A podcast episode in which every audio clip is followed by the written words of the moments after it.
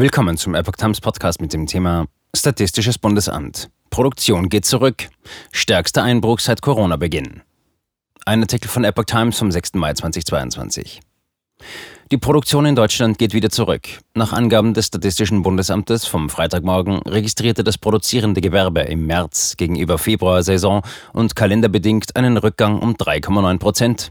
Einen stärkeren Rückgang hatte es zuletzt zu Beginn der Corona-Krise im April 2020 gegeben.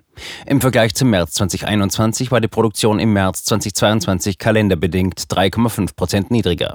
Infolge anhaltender Einschränkungen durch die Corona-Krise und des Kriegs in der Ukraine hätten viele Unternehmen wegen gestörter Lieferketten nach wie vor Probleme beim Abarbeiten ihrer Aufträge, so das Bundesamt. Die Industrieproduktion, produziertes Gewerbe ohne Energie- und Baugewerbe, ist im März 2022 gegenüber Februar 2022 saison- und kalenderbedingt um 4,6 Prozent gesunken. Innerhalb der Industrie sank die Produktion von Investitionsgütern um 6,6 Prozent.